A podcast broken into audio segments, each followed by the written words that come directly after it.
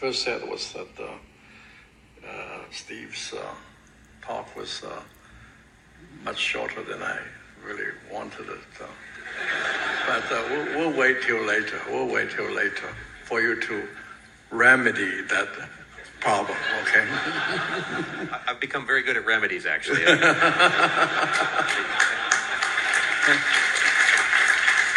think it's a different different meaning, though. It's probably the second meaning. 这几乎是我见过最好玩的论坛对话，简直像脱口秀现场。当时正在讲话的是台积电创始人张忠谋和时任高通 CEO 史蒂夫。这个场景发生在台积电三十周年庆典上，当时是二零一七年的一个秋天。那些平日里王不见王的硬科技公司老板们，不约而同地出现在了中国台湾的一家五星级酒店。友商啊，对手啊，全都来了。第一个重磅环节就是张忠谋亲自主持了一场两小时的对谈。在台湾媒体的直播画面上，我们可以看到台上八个军火商级别的科技企业大佬一字排开，高通、英伟达、ARM、博通、阿斯麦、ADI 都是 CEO 亲自出马，苹果派来了被认为是库克接班人的 COO。他们的面部表情是技术型企业家的那种严肃，通通西装革履，但是开口说话时又在暗暗的比拼幽默感。同时呢，私底下他们的关系又很微妙。台湾本地媒体的报道反复提到一个词“面子”，确实，当时苹果和高通正在打官司，打得不可开交，两个话事人能同台出场，算是给足了台积电面子。在视频里面，我们可以看到两个人一左一右，远远地坐在舞台的两端，互不打枪。本来张忠谋希望给每个嘉宾十到十五分钟的发言时间，结果时任高通 CEO 史蒂夫·穆伦科夫只讲了五分钟，整个过程发言谨慎，于是就出现了开头音频的那一幕。张忠谋半开玩笑地说：“你讲的比我想象中短。”我们会等你把问题解决之后再讲。这个史蒂夫在高通任职长达二十六年，是第一个不是出身创始人雅各布家族的 CEO，也不是一个简单角色。他当场笑着回应说：“我现在非常擅长解决问题。”台下，张忠谋的两个接班人各自招呼了一桌宾客。英伟达的创始人黄仁勋的夫人和 AMD 的 CEO 苏姿丰同坐一桌。英伟达和 AMD 都是高性能运算芯片公司，苏姿丰呢是芯片设计公司领域少见的女强人，而且 AMD 在她手上扭亏为盈，所以双方的竞争也越来越激烈，经常隔空打嘴官司。另一桌主要坐了终端公司的老板们。曾经有“小张忠谋”之称的联发科 CEO 蔡力行，旁边坐着他的两位竞争对手，就是华为旗下海思半导体的总裁何庭波和时任展讯董事长李立游。最近国外刚出了一本关于芯片的书，得到了几家大媒体的推荐，书名叫做《芯片战》。如果套用《纽约时报》评价这本新书的话，我们可以说，台积电三十周年庆典这个社交场上，充满了毫不掩饰的男子汉气概，理所当然的聪明才智，尽最大可能拿下市场的贪婪，以及世界级舞台上的狡诈权力游戏。其实，对于这些决策者而言，出席这样一场活动，不仅仅是给张忠谋一个面子。而且是一次难得的机会，让他们终于找到一个正当的理由，可以近距离的观察和研究对手的情态。我们这次想研究的人物正是当天的东道主张忠谋。我之所以描述台积电三十周年庆典的画面，是因为放眼全球，很少有人在硬科技行业拥有像张忠谋这样的号召力。他的生态位也决定了他可以跟所有的巨头合作。在全球芯片博弈场上，台积电已经是最有话语权的公司之一。全球接近一半的芯片生产力来自台积电，而且只有台积电和三星两家公司有能力代工五纳米芯片，而三星的市场份额跟台积电又没法比。作为主帅，张忠谋是在世界级的血腥对战中打了通关的王者。美国媒体曾经形容他是让对手发抖的人，这更加让我们好奇：一个在大争之势敢于力敌且如此贪胜的人，凭什么能够在五六十年的经营周期中全虚全伪的功成身退？更重要的问题是，美国正毫不掩饰地动用公权力压制中国芯片产业的发展。兵临城下之时，下一个张忠谋在哪儿？台积电三十周年庆典当天晚上呢，张忠谋兴致勃勃地邀请大家去听交响乐，尤其是他最爱的贝多芬第九交响曲。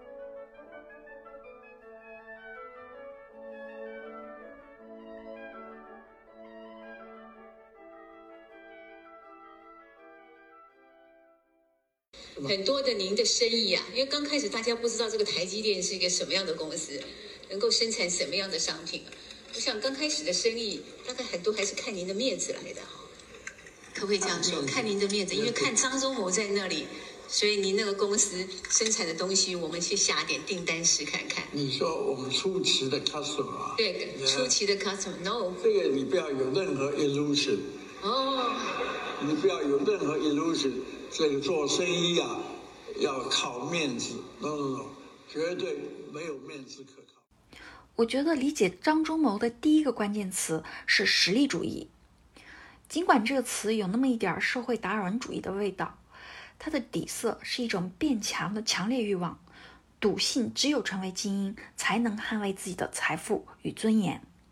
但是很显然，靠民粹是实现不了硬科技突围的。而张忠谋和他的父亲在大时代里面辗转流离的故事，恰恰也应和了这家人的实力主义哲学。这种人是真正的现代人。用余秋雨在张忠谋自传序言里面的话说，他们既不站在昨天，也不站在明天，而是始终站在从昨天到明天的桥梁上。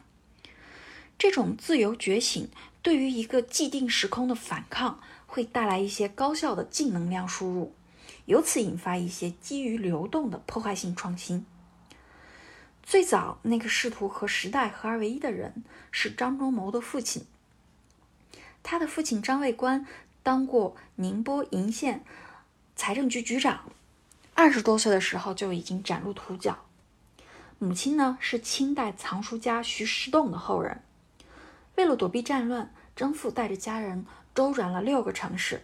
张忠谋在十所学校念过书，这种辗转是张家人心性天花板极高的表现。到了一九四九年，十八岁的张忠谋从香港出发去哈佛大学读书，一年后，父亲带着全家人移民美国。但是，家族的使命往往需要几代人的接力。张父的努力最终以世俗意义上的失败告终。他以四十七岁高龄，在美国的哥伦比亚大学读完了 MBA，毕业的时候却只能找到美国乡下的工作。作为一个传统的中国人，张父意识到属于自己这代人的机会可能没了。如果再到乡下去，连孩子的机会也有可能错失。于是他没去乡下，而是在纽约四十二街开了家杂货店。类似父子接力的故事呢，同样发生在张忠谋日后的对手李健熙父子身上。李健熙的父亲李秉哲是三星的创始人，他曾经执意要在自己闭眼前启动三星的半导体事业。然而，在他去世前，三星半导体已经亏光了三亿美金的本金，却毫无收获。直到儿子李健熙接位的一九八七年，三星半导体才等来了机遇。方向正确，但是时间有限，只能靠下一代来延长迭代的次数。这点非常重要，尤其是在芯片行业。清华大学魏少军教授讲过一个观点：中国的芯片技术和产业发展还需要至少二十年和一代人的努力，才有可能攀上世界的高峰。张忠谋去美国不久，便放下了他的作家梦，渐渐长成了父亲期待的样子。十八岁困在香港的时候，张忠谋其实还是有点小布尔乔亚的。父亲只好告诉他：“如今战乱，作家梦你就不要想了。”所以，几经家国天下的变动和自身境遇的起落，张忠谋不再是那个懵懂的富二代。绝大多数传记资料都会特别的关注一个人的成年早期，因为那是一个人觉醒、发现自我的时期。我觉得在张忠谋的成年早期，大时代的磨难对于他日后的危机感和意志力是极其重要的。另外，教育也极大的开阔了他的格局和视野。张忠谋曾经认真研究过丘吉尔，他发现年轻的军官丘吉尔在印度待过两年。当时呢，印度也没什么暴动，室外又大多是烈日炎炎，闷在宿舍里没事儿做，丘吉尔就读了大量的古典书籍。张忠谋特意去观察丘吉尔的书信，对比之后发现，他去印度之后，英文大有进步，基本上从 B 加到了 A 加的水平。类似的，尽管张忠谋只在哈佛读了一年，但那是他最难忘、最兴奋的一年。他阅读了大量的古典英美文学名著，不时还能旁观政坛大腕和商界名流的演讲互动。这个时候，张忠谋还没有完全跳出父亲的决策范围。张父根据当时华人在美国的就业发展情况，再次决议张忠谋必须转学理工。于是他转学到了麻省理工学院。到了1958年，机械系研究生张忠谋两次考博失败，大受打击，阴差阳错地进入了美国德州仪器公司。当时的德仪有多牛呢？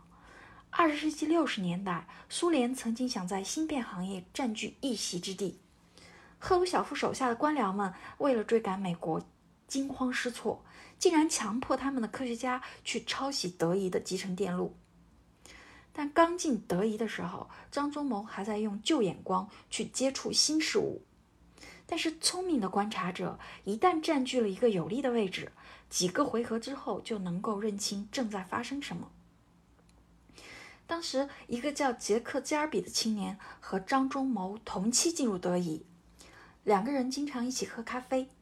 有一天，基尔比告诉张忠谋，他正计划把电晶体、两极体、电阻放在同一颗硅硅晶片上。张忠谋听完觉得匪夷所思，还替对方操心。就算你弄出来，又有什么用呢？结果，基尔比由此研发出了世界首块集成电路，多年后因此拿到了诺贝尔物理奖。也就是说，张忠谋眼睁睁地目睹了集成电路之父的诞生。这个前后的反差，恐怕促使他重新理解了创新。张忠谋在国外读过三所高校，如果说哈佛、麻省理工、斯坦福塑造了他的知识体系，那么德仪以及一小群顶尖的科技同仁，毫无疑问打开了张忠谋的见识和眼光。因为和最强的人打交道，本身就是一个祛魅的过程。比如，他曾经和英特尔的两位创始人诺伊斯和摩尔一起开会喝酒，三个人在雪花飘摇中唱着歌回旅馆。但是，人生下山期也来得猝不及防。张忠谋在德仪干了二十五年，一直做到资深副总裁，是五个决策者之一。但是，无论多牛，也仍然是个职业经理人。二十世纪八十年代初，德仪错失了进入消费品业务的机会。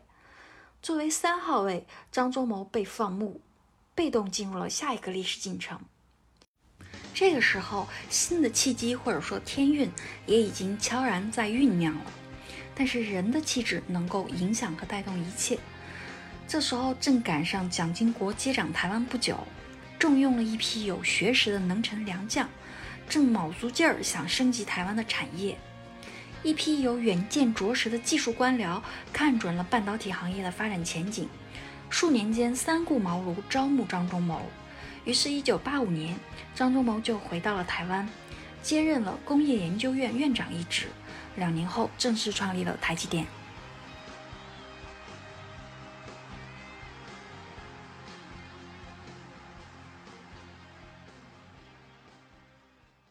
理解张忠谋的第二个关键词是“王者意志”。国内向来不缺顶级学历的聪明人，但是大部分精英缺少积极的、长期俯下身来干脏活的心态。我们想，张忠谋回到台湾的时候都已经四五十四岁了，这个年纪的人在事业上还能取得多大的成就呢？他后来也描述了自己刚回台湾创立台积电时的遭遇。一些朋友对他的态度完全不一样了。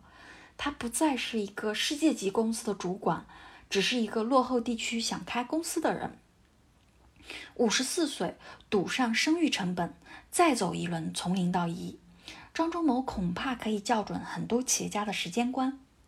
我们看到他作为经营者的寿命极其漫长，二零一八年正式退休的时候已经八十七岁了。就像他自己说的：“虽是千一般的黄昏，但我还是尽力参谋，使它发出特有的光芒。”这话来自丘吉尔的一首诗：“黄金般的晨朝，黄铜似的午朝，千般的黄昏。但是无论它是什么金属，我都尽力参谋。”使每一个金属发出它特有的光芒。一个有意思的巧合是，二战结束的时候，战时首相丘吉尔也已经是七十岁的人了。更巧的是，在那样一个年代，丘吉尔硬是活到了九十一岁。也就是说，张忠谋和他所欣赏的领导者都是高寿之人。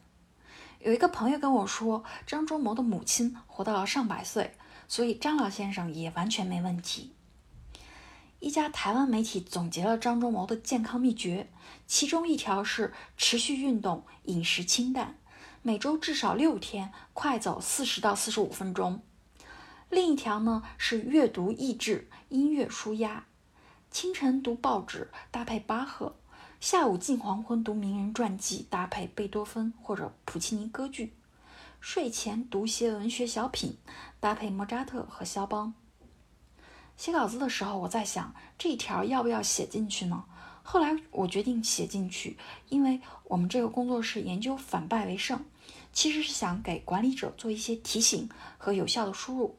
那么健康其实非常重要，它是张忠谋实力主义的关键组成要素，它可以在现实和理想之间留出足够的缓冲距离。事实上，真正能够每天锻炼至少半小时以上的人，估计不到总人口的百分之五。而假如能坚持做到张忠谋的健康五健康五秘诀，恐怕身体素质自然就会达到同龄人的头部百分之五，甚至更高。健康的反例很多，张忠谋的老对手李健熙，从二零一四年便一病不起，直到二零二零年去世，一直住在三星医疗中心。当然了，野心也很重要。五十六岁创办台积电的时候，张忠谋瞄准的是世界级公司，这既是他们老张家的家族基因，也基于他在德籍，也基于他在德仪积攒的视野、底气和能力。他曾经引用丘吉尔传中的一段话来批评人们不会独立思考。他说：“一个军官像一个坐垫。”永远带着最近最新坐在他上面的屁股印子，而张忠谋在台积电的第一项创新便是商业模式。半导体巨头之间呢是彼此提防的关系，大家也向来习惯做全链路的集垂直集成，从设计到制造大包大揽。但是，一九八七年，张忠谋注意到台湾具有良率高的优势，提出了做专业晶圆代工制造的想法。芯片设计和制造由此分开，半导体产业格局被重新定义。这也是英伟达创始人黄仁勋把张忠谋视为恩人的原因。一九九五年的时候，英伟达曾经遭遇商业化瓶颈，黄仁勋向张忠谋求助。后来，台积电出色的完成了英伟达的订单，帮助他快速的占领了市场。黄仁勋把这段经历画成了漫画，送给张忠谋。他最难忘的是张忠谋说：“We will jump through hoops for you。”我的一个朋友把这句话翻译成“我们会为你赴汤蹈火”，我觉得翻译特别好。但是在这个商业模式创新里面，我们可以学的那部分是什么？张忠谋曾经说：“其实那个时候，晶圆代工模式已经很多人在做了，但都是兼职，不够 dedicate。”而他的创新就是足够专注，只做晶圆代工制造业务。硅谷投资人王川说过一段话：权力的获取要不断的思考和实践一个问题，那就是如何做不同的事儿，由此占据独特的生态位。而自己的不可替代性与别人的可替代性，都是一个长期积累和耕耘的过程。所以，兵争、商战、投资本质上是一回事儿。逆境要敢挺，顺境要谦让，临机敢决断，平时讲程序。在创立台积电的前五年时间里面，张忠谋的主要精力用在确立营运模式、改善生产制程、培养干部人才上面。他既是一个作风强势、雷厉风行的张大帅，也是循序渐进的务实主义者。他有四个赢得对手的办法：锁定客户、坚守阵地、设置障碍、永远创新。关键战役是二零一四年，台积电从三星手里面抢走了苹果 A 八芯片的代工订单。当时三星手握核心专利，随时准备把对手告到不能自理。张忠谋在二零一一年年底派出了 One Team 战队，超过一百位研发工程师悄悄飞往美国苹果总部，跟客户一起研发和制造 A 八芯片。苦战三年，台积电才终于绕过了三星的专利墙，堪称虎口夺食。然而，这个战功未等夯实，三星又抢走了苹果 A 九芯片的代工订单，几乎是一夜之间抹平了技术优势。张忠谋在那一年的股东会上亲口承认有点落后了，随即发起多线反击，最重要的是成立了一个夜鹰部队。底薪上调百分之三十，分红上调百分之五十，二十四小时不间断研发，最终从三星手中抢回了流失的高高通订单，并且吃下了苹果 A 十处理器的全部订单。认错也好，纠错也罢，或者是蓄积力量再次围猎，张忠谋在失败或者说受挫的时候，表现出极大的弹性。比如，二零零九年，张忠谋的第一次退休计划。因为金融危机后的利润大幅下滑而告终，七十八岁的老爷子不得不宣布重新出山，而且不设置期限。为了鼓舞士气呢，他在演讲的时候引用了莎士比亚描述战斗的诗句：“Once more onto the bridge, dear friends，再冲啊，我的老朋友们！”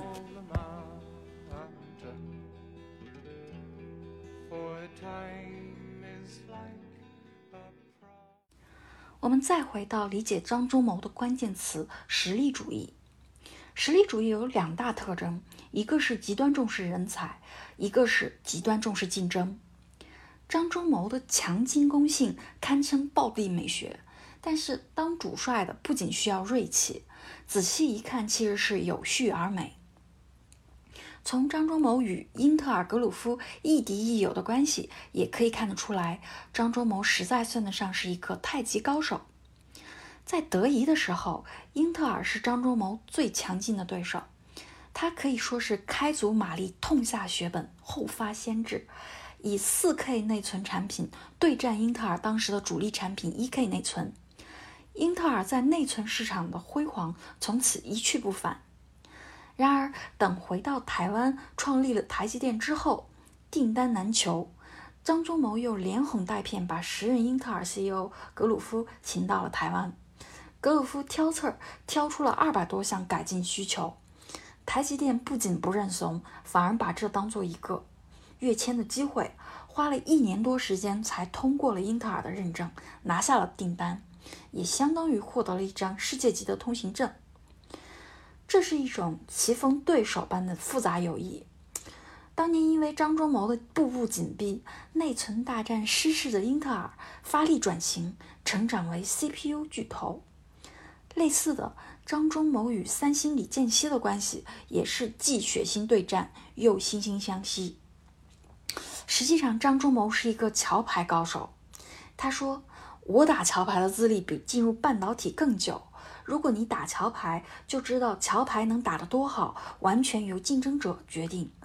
毕竟打桥牌的目的就是赢。如果对手能力平平，不用花太多心思就可以打败，那你的水准也只是平平。假如跟技术很好的人打，你的水准也会提高。在《芯片战》一书中，塔夫斯大学国际事务教授克里斯称张忠谋是经济外交大师。尤其到了台积电时期，他硬是透过巨头之间的矛盾，找到了生态位中的破局点，打造出了一家整个行业出货量最大的纯制造商，养出了一个小生态。正是在他建立台积电之后，才孕育出了高通、博通、英伟达和联发科等一众芯片设计巨头。他以破坏者的形象强硬地切入产业链，但很快就变成了赋能者，在扩大与外界连接网络的同时，悄悄占有了资源，获得了支配权。这样也就不难理解，为何台积电三十周年庆典的时候，各大科技巨头都来了。不管关系如何微妙，这是一个巨大的信奉实力主义的产业联盟。不参与这个小生态的玩家，会渐渐的丧失地盘。而联盟往外围扩散，经营环境也需要太极之术。在外交上面，张忠谋既强硬，又掌握了某种分寸。首先是对美国，台积电有八成订单来自美国企业。但是最近两年，美国政府动作频频，尤其是谋求更多芯片在美国本土制造，这直接损害了台积电的利益。隔空打牛，张忠谋在多个场合直言，美国的努力是浪费钱且徒劳无功。比如今年四月，在美国布鲁金斯学会主办的一场公开访谈中，张忠谋说：“我们当时太天真了，在美国制造芯片的成本比在台湾要贵百分之五十。”这无论如何都难以赶上台湾的盈利，而且他还直言不讳地说，决定在美国亚利桑那州建设新工厂是在美国政府的敦促下才这样做的。但是毫无疑问，坚持底线的空间恐怕越来越窄了。今年八月，跟美方一场塑料午餐之后，有所谓的消息人士称，台积电考虑在美国扩大建厂计划。结果，台积电对此回应。亚利桑那州的土地虽多，但目前只专注在建设中的第一座晶圆厂。若未来有进一步计划，再跟外界分享。这是典型的张忠谋式的讽刺。实力主义者喜欢联盟，但绝不轻易站队，保持一种灵活性。只是张忠谋的接班人未必有他的太极之术。在退休前。张忠谋带着夫人一起出席了台积电在南京的晶圆厂进基典礼，并致辞，颇为重视。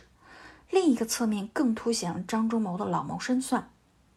台媒称，台积电打造了极为严密的资讯安全系统，南京厂只能在投产前的几分钟从新竹总部云端下载关键制造配方，使用后制造配方也会自行消失。我再次想起张忠谋喜爱打桥牌。他自称三十几年前便达到了桥技的巅峰，可以排名在世界前五六百名之内。桥牌呢，让他学到了许多东西：一是训练逻辑，打牌叫牌的过程多变而复杂；二是培养了心算能力，一次要想好几步；三是培养毅力。国际一流桥手打第一副牌和最后一副牌的注意力是一样的。最后还能训练运动员精神风度。而张忠谋在家除了听音乐、陪太太作画外，花最多时间的就是阅读。张忠谋曾说，他一天花六小时阅读，而且持之以恒，从不间断。不过，最让他舒压的休闲还是非桥牌莫属了。早在他念中学时就开始学习桥牌，张忠谋的牌艺也已经达到职业级的水准。知名的国际桥王 Bobby Wolf，有亚洲桥牌王之称的黄光辉，都是张忠谋的牌友。那他又是非常精于计算，也懂得对手心理的，所以他的桥牌程度非常的高。过去三十几年，创办了以及奉献了台积电，是我个人人生当中的一个非常兴奋愉快的一段时期。现在，我要把我的余年保留给自己以及家庭。德英、泽家这两位，自从二零一三年起就担任了共同执行长的职务，表现优越。我退休后，在他们两位领导下，以及在一个大致不变的董事会监督以及支持之下，我有充分的信心，台积电将会将会持续的将会持续的再创奇迹。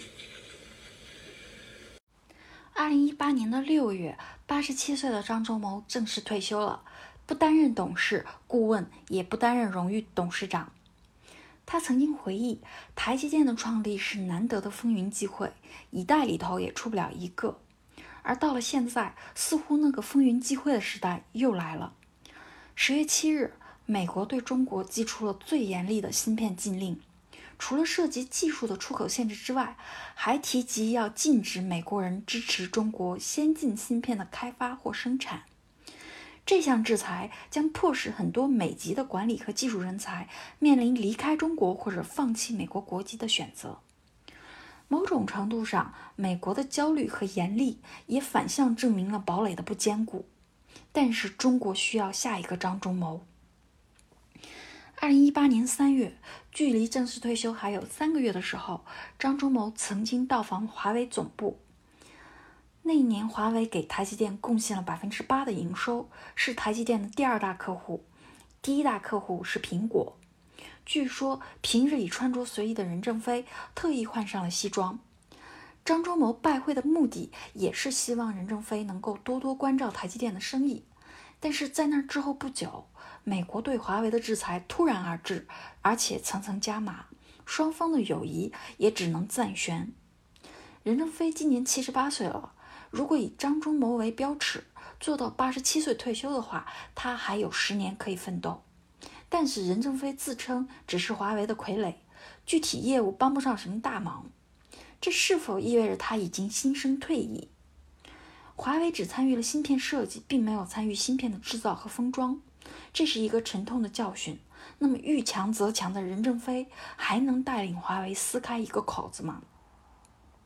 我们不知道下一个张忠谋是谁，但是他一定满足以下几个条件：第一，未必留过学，但是一定经历过多元环境的碰撞；第二，产业突围是持久战。